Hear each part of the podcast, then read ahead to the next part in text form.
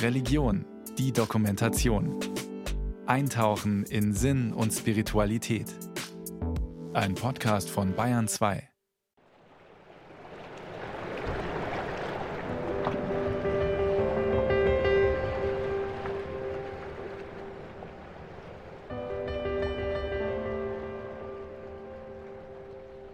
Die deutsche Schriftstellerin Christa Wolf verbrachte in den 90er Jahren einige Zeit in Los Angeles in den USA. Aus dieser Zeit erzählt sie, wie sie eines Tages am Meer auf einer Parkbank saß und den vorbeigehenden Menschen zusah. Plötzlich traten zwei smarte junge Männer in blütenweißen Hemden auf sie zu und überreichten ihr ein Faltblatt. Ein Faltblatt, so erinnert sie sich, das mir mitteilte, dass Gott auch mir für meine Sünden seinen Sohn geopfert habe.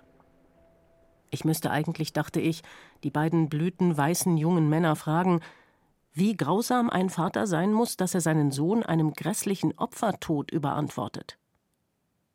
Ich konnte mir die pure Verständnislosigkeit auf ihren Gesichtern vorstellen, und ich wunderte mich, dass die vielen Gläubigen, die ihren Gott als einen Gott der Liebe sehen wollen, sich solche einfachen Fragen nicht stellen. Ein grausamer Gott, der seinen Sohn opfert, um den Menschen ihre Sünden vergeben zu können. Ist das tatsächlich das Gottesbild des Christentums? Oder vertreten das nur noch Einzelne auf ihren Faltblättern? Jedenfalls schütteln heute viele Menschen den Kopf darüber. Und anders als Christa Wolf dachte, stellen sich auch viele Gläubige inzwischen die Frage, ob die Idee des Opfertodes Jesu wirklich zum Glauben an einen Gott der Liebe passt. Der Freiburger Theologe Magnus Stried denkt sogar, dass die meisten Christen davon heute nicht mehr überzeugt sind. Also an der ganzen Opfertheologie gibt es ganz, ganz gravierende Zweifel. Da habe ich überhaupt, da habe ich wiederum keinen Zweifel dran. Ähm, entweder wird sie einfach verschwiegen oder nur noch nachgesprochen. Aber dass jemand ernsthaft davon überzeugt ist, dass Gott seinen Sohn hingegeben hat und sogar hingeben musste, um sich mit der Menschheit und damit jedem Menschen versöhnen zu können, das ist doch weitgehend aus dem Bewusstsein verschwunden und zwar auch zu Recht.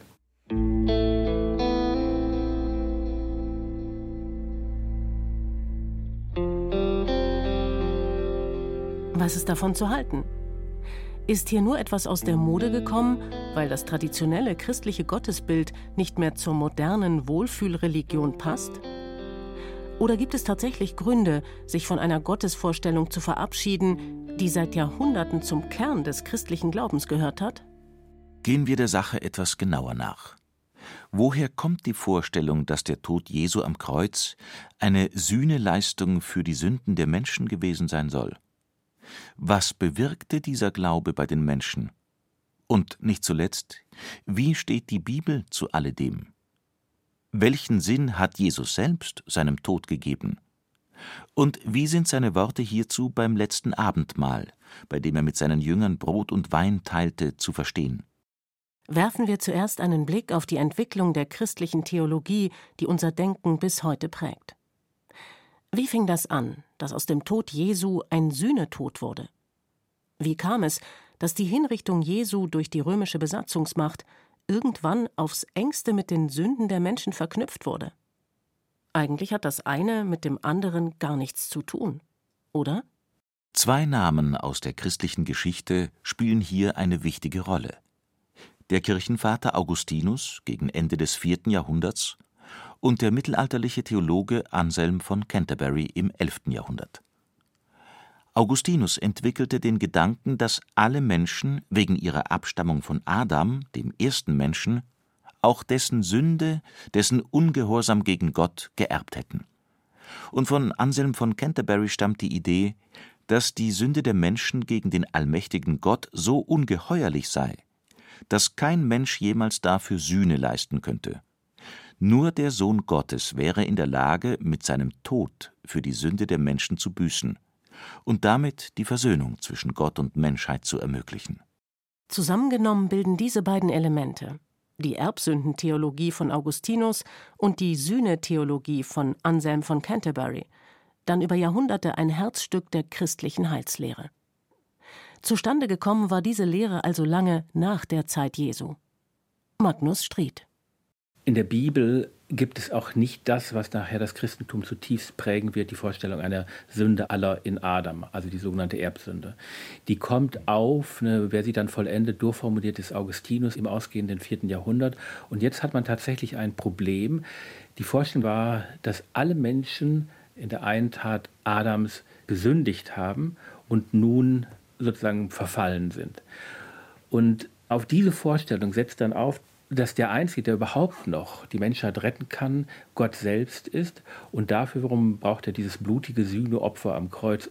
Das heißt, die Grundvoraussetzung war die Erfindung der Erbsünde durch Augustinus und darauf sattelt sich dann diese Sühnetheologie drauf. Die Menschen werden von dieser Sühnetheologie also auf zweierlei Weise beschrieben. Zum einen sind sie allesamt Sünder, egal was sie jemals getan haben, denn sie haben die Sünde von Adam geerbt. Und zum anderen kann keine menschliche Anstrengung sie jemals aus dieser Lage befreien. Nur der Sohn Gottes kann durch sein Selbstopfer Gott dazu bewegen, den Menschen ihre Sünde zu vergeben. So wurden in dieser Anschauung die Menschen auf doppelte Weise klein gemacht. Sie waren Sünder, ohne etwas dafür zu können, und es wurde ihnen gesagt, dass sie selbst nichts tun könnten, um Gott wieder gnädig zu stimmen. Allein der Opfertod Christi könne sie retten. Aber nicht nur die Menschen erscheinen in dieser Sicht klein und unfähig, meint Magnus Stried, sondern auch Gott selbst. Warum? Weil es doch das Größte für den Menschen ist, wenn er es kann, vergeben zu können. Also wenn Menschen einander etwas schuldig geworden sind oder geblieben sind und sie dann verzeihen können.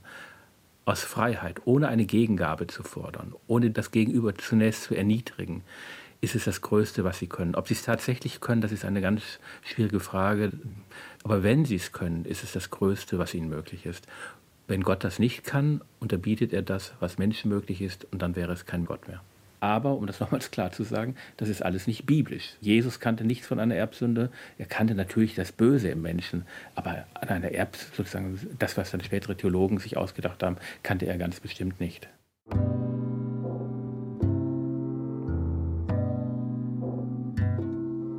Wie sieht es denn dann für Jesus aus? Was gibt die Bibel von seinem Denken zu erkennen? Glaubte Jesus selbst, dass sein Tod einmal sündenvergebende Wirkung haben könnte? Dass erst sein Tod die Versöhnung mit Gott ermöglichen würde? Das ist unwahrscheinlich. Jesus war Jude und hielt fest am Willen Gottes, wie er in der Tora, in den ersten fünf Büchern der Bibel seinen Ausdruck gefunden hat.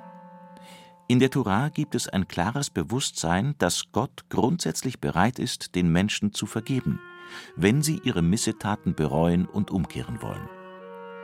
Ein wichtiges Beispiel dafür ist die Geschichte vom goldenen Kalb. Nach längerer Abwesenheit stellt Moses fest, dass das Volk der Israeliten seinen Goldschmuck eingeschmolzen hatte, um daraus ein Kalb zu modellieren, einen kleinen Stiergott, den es anbeten konnte. In bewegenden Worten bittet Moses für die Untreue der Israeliten Gott um Vergebung. Und Gott gewährt sie.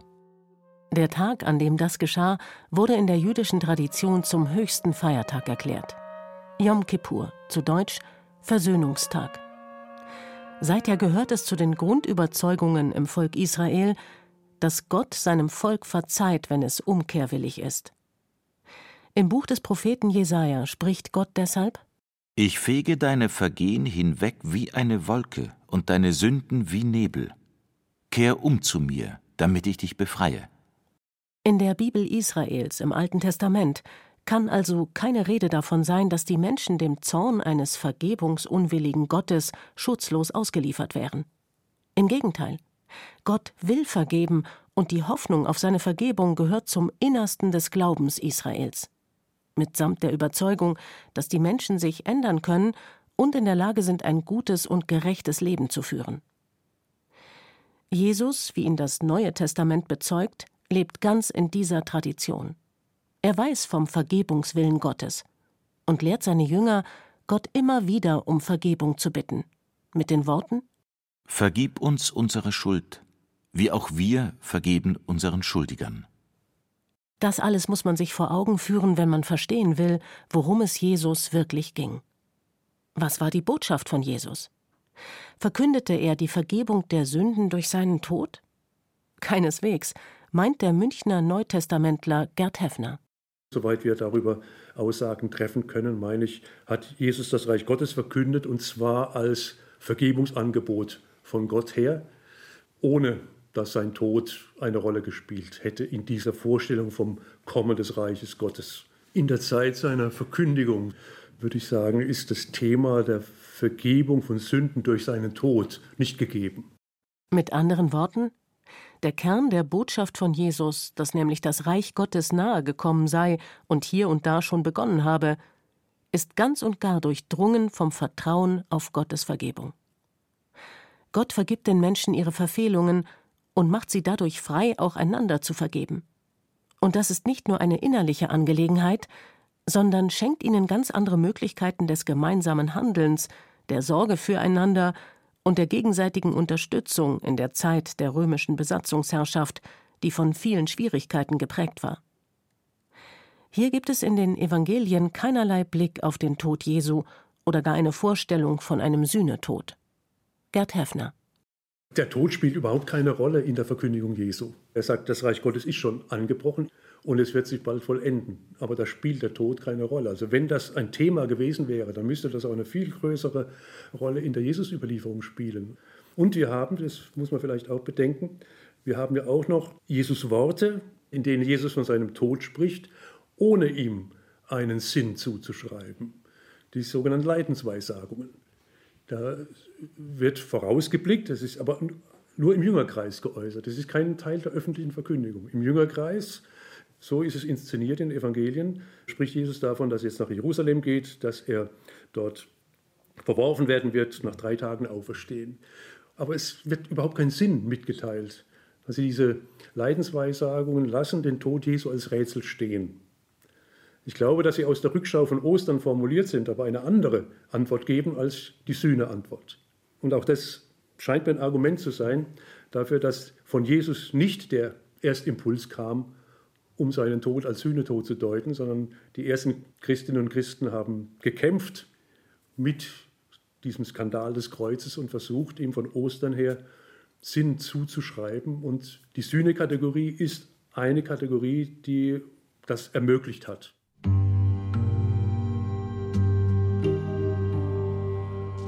Man kann also sagen, die Versuche der späteren Christen, dem Foltertod am Kreuz einen Sinn zu geben, sind zu verstehen als das Bemühen, das von Gott versprochene Heil irgendwie mit dem Kreuz und dem Leben der Menschen zu verbinden. Jesus selbst hätte es wahrscheinlich gar nicht verstanden, dass die Vergebung Gottes erst durch seinen Tod kommen sollte. Er lebte ganz in dem Bewusstsein, dass das Reich Gottes nicht nur in einem Leben nach dem Tod zu finden wäre, sondern schon mitten unter den Menschen gegenwärtig sei. Dass das Reich Gottes dort anbricht, wo Menschen einander respektvoll, liebevoll und hilfsbereit begegnen, dass die Menschen jederzeit zu einem solchen besseren Leben umkehren können und dass Gott jederzeit bereit sei, ihnen ihre Fehler zu vergeben, wenn sie umkehren wollen. Ganz jüdisch ging es Jesus um ein gutes, gerechtes Leben in dieser Welt. Er glaubte, dass man Gott mitten im Leben begegnen könne, in den Armen, in den Ausgeraubten am Straßenrand, in den Hungernden, in den Verfolgten, die aufgrund ungerechter Gesetze im Gefängnis saßen. Hier war Gott anzutreffen. Und dies war der Sinn der Gebote der Torah. Kümmert euch umeinander, wie Gott sich um euch kümmert. Die Spiritualität Jesu war eine Spiritualität des Handelns, nicht der passiven Heilserwartung. Die einzige Stelle in den Evangelien, wo der Gedanke der Vergebung der Sünden in einen Zusammenhang mit dem Tod Jesu gebracht wird, ist die Szene des letzten Abendmahls im Matthäusevangelium. Sie ist ein Herzstück des christlichen Glaubens und sie ist wohl so oft kommentiert worden wie keine andere Bibelstelle. Zugleich ist sie auch immer umstritten und von Missverständnissen umstellt, wie nur wenige andere biblische Texte. Es fängt schon damit an, dass wir uns das Abendmahl meist wie auf dem berühmten Gemälde von Leonardo da Vinci vorstellen. Da sitzt Jesus in der Mitte einer langen Tafel, links und rechts umgeben von jeweils sechs Aposteln, ausschließlich Männern, die alle leidenschaftlich ins Gespräch vertieft sind. Dagegen spielen hier nach der Darstellung des Matthäusevangeliums nicht nur die Apostel eine Rolle, Vielmehr dreht sich alles um die Jünger Jesu, also um den weiteren Kreis um Jesus, der aus viel mehr Menschen bestand als nur aus den zwölf Aposteln. Und selbstverständlich gehörten auch Frauen zu diesem Kreis, weshalb neuere Bibelübersetzungen konsequent von Jüngerinnen und Jüngern sprechen. Schon das kann das Bild verändern, wie wir uns das letzte Abendmahl vorstellen. Der Zeitpunkt ist der erste Tag des jüdischen Pessachfestes, das traditionell mit einem Pessachmahl begonnen wird und an die Befreiung aus der Sklaverei in Ägypten erinnert. Jesus will mit seinen Jüngerinnen und Jüngern das Pessachritual noch einmal begehen und mit ihnen essen und trinken, denn seine Festnahme und Hinrichtung sind schon abzusehen. Im Evangelium wird erzählt: Als sie aßen, nahm Jesus das Brot und sprach den Segen darüber. Dann brach er das Brot, reichte es seinen Jüngerinnen und Jüngern und sagte: Nehmt und esst, das ist mein Leib. Dann nahm er den Becher, sprach das Dankgebet, gab ihnen den und sagte: Trinkt alle daraus, das ist mein Blut des Bundes, das für die vielen vergossen wird zur Vergebung der Sünden. Ich sage euch, von jetzt an werde ich nicht mehr von dieser Frucht des Weinstocks trinken, bis zu dem Tag, an dem ich mit euch von neuem davon trinke, im Reich meines Vaters. Die Szene ist sehr stilisiert. Wir sollten sie uns nicht als einen historischen Bericht vom tatsächlichen letzten Mahl Jesu vorstellen. Das Matthäusevangelium dürfte hier eher wiedergeben, was in vielen frühchristlichen Gemeinden regelmäßig im Gottesdienst vorgetragen wurde. Die Abendmahlfeiernde Gemeinde hat diese Texte geprägt und damit hat auch liturgischer Vollzug diese Texte geprägt und damit ist auch deutlich, dass eben von Ostern her, also von der nachösterlichen Situation her, die Formulierungen so sind, wie wir sie vorfinden. Aber auch wenn es sich bei den Abendmahlsworten nicht unbedingt um Jesu eigene Worte handelt, lohnt es sich, den Schlüsselbegriffen im Text nachzugehen. Besonders interessant ist in unserem Zusammenhang der Satz Das ist mein Blut des Bundes, das für die vielen vergossen wird zur Vergebung der Sünden. Das wird meist so verstanden, dass Jesus sich hier selbst dazu bekennt, dass das von ihm in naher Zukunft vergossene Blut sündenvergebende Wirkung habe. Ist das vorstellbar? Die Bibelwissenschaft diskutiert hier verschiedene Möglichkeiten. Entweder ist der Gedanke des Sühnetodes für Jesus weiterhin so fremd, wie er es zeitlebens für ihn war und wurde ihm von der nachösterlichen Christengemeinde als Deutung in den Mund gelegt. Oder Jesus hat in der Situation der bevorstehenden Verhaftung seine bisherige Verkündigung vom vergebungswilligen Gott aufgegeben und setzt nun erstmals darauf, dass sein Tod die Vergebung der Sünden bewirken werde. Was ist wahrscheinlicher? Vielleicht eine dritte Möglichkeit. Die würde darin bestehen, dass der Ausdruck Blut des Bundes noch eine andere Bedeutung hat. Blut des Bundes ist eine Formulierung aus der Tora, aus dem Buch Exodus, und zwar aus der Szene, als das Volk Israel am Berg Sinai sich mit einem feierlichen Ritual auf den Bund mit Gott verpflichtet. Dafür werden Stiere geschlachtet und ihr Blut wird aufbewahrt. So wird es erzählt. Moses goss die Hälfte des Blutes in Opferschalen. Mit der anderen Hälfte besprengte er den Altar. Er nahm das Buch des Bundes und las es dem Volk laut vor. Und die Menschen antworteten: Alles, was Gott uns mitgeteilt hat, wollen wir tun und beachten. Darauf nahm Moses das Blut und besprengte damit das Volk. Er sprach: Seht, das ist das Blut des Bundes, den Gott mit euch schließt, auf der Grundlage all dieser Worte.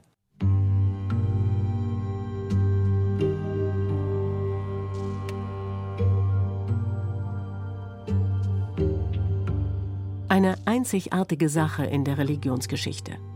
Gott und sein Volk schließen einen Bund. Auf Augenhöhe, mit gegenseitigen Verpflichtungen. Und alle enthaltenen Regeln zielen auf ein gutes Zusammenleben der Menschen. Das ist es, was die Bedeutung der Tora so einzigartig macht, auch für Jesus. Der Bund mit Gott auf der Basis der Tora ist der Weg zu einem guten Leben in Ehrfurcht gegenüber Gott und Gerechtigkeit gegenüber den Menschen. Zwar war das Volk diesem Bund nicht immer treu, Aber Gott war immer wieder bereit, einen neuen Bund mit Israel zu schließen. Und darum ging es auch Jesus. Um die Erneuerung des Bundes mit Gott. Als er seinen Jüngerinnen und Jüngern den Becher mit dem Wein zu trinken gibt, sagt er, das ist mein Blut des Bundes zur Vergebung der Sünden. Anders ausgedrückt, ich nehme hier mal Wein statt Stierblut, wenn wir uns zusammen erneut auf den Bund mit Gott verpflichten. Sicher dachte er nicht, dass nun plötzlich echtes Blut im Becher wäre. Das wäre für ihn und seinen jüdischen Jüngerkreis undenkbar gewesen, weil es nicht koscher gewesen wäre. Noch ein weiteres Missverständnis ist hier weit verbreitet. Wenn in diesem Zusammenhang von einem erneuerten oder neuen Bund die Rede ist, geht es mit Sicherheit nicht darum, dass Jesus den Bund Gottes mit Israel für abgeschafft erklärt und mit seinen Anhängern einen neuen Bund schließt. Im Gegenteil.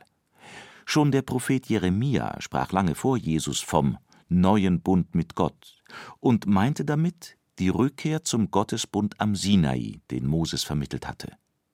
Und auch bei Jeremia ging es darum, dass Gott denen vergibt, die wieder in den Bund zurückkehren. Damit ist wohl auch die Frage beantwortet, ob Jesus beim letzten Mal mit seinen Jüngerinnen und Jüngern an seiner Verkündigung von Torah und Reich Gottes festhielt, oder ob er kurz vor seinem Ende seine Überzeugungen änderte und seinen Tod als Heilstod zur Vergebung der Sünden deutete.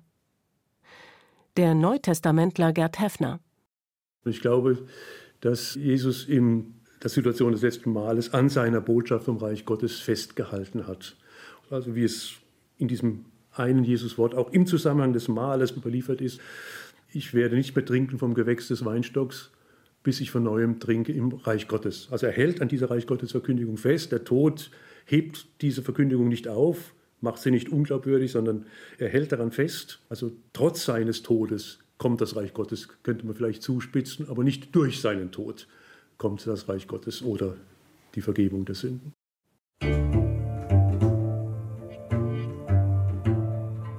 Zugleich bleibt das Wort von Jesus, das ist mein Blut des Bundes zur Vergebung der Sünden, doppelgesichtig.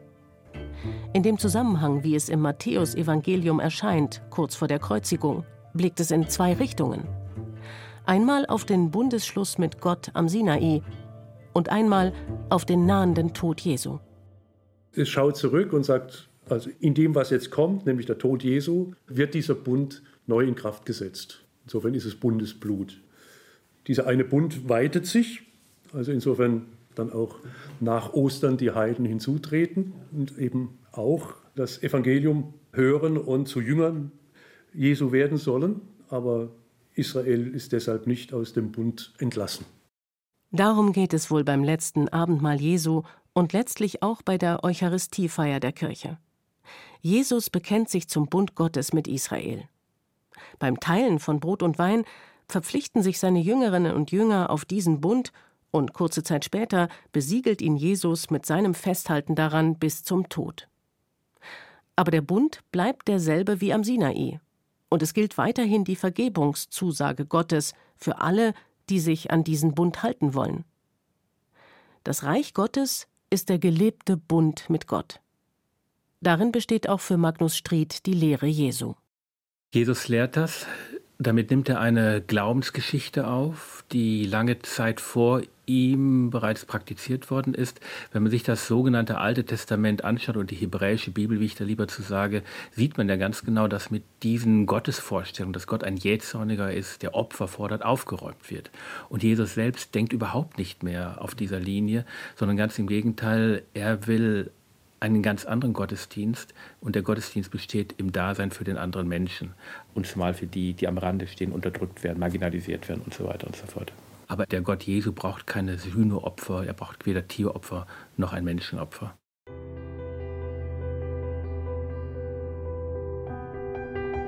Das letzte Abendmahl war keine Feier des Todes, sondern eine Feier des Lebens, eine Pessachfeier, eine Feier des Gottes, der seine Menschen aus der Sklaverei befreit und einen Bund mit ihnen schließt. Eine Feier des Bundes mit dem Gott, der uns nicht im Jenseits begegnet, sondern in diesem Leben, in den Armen, Verfolgten und Bedürftigen. Gott in diesen Menschen zu begegnen, das lehrte Jesus, ist der Sinn und das Glück des Lebens.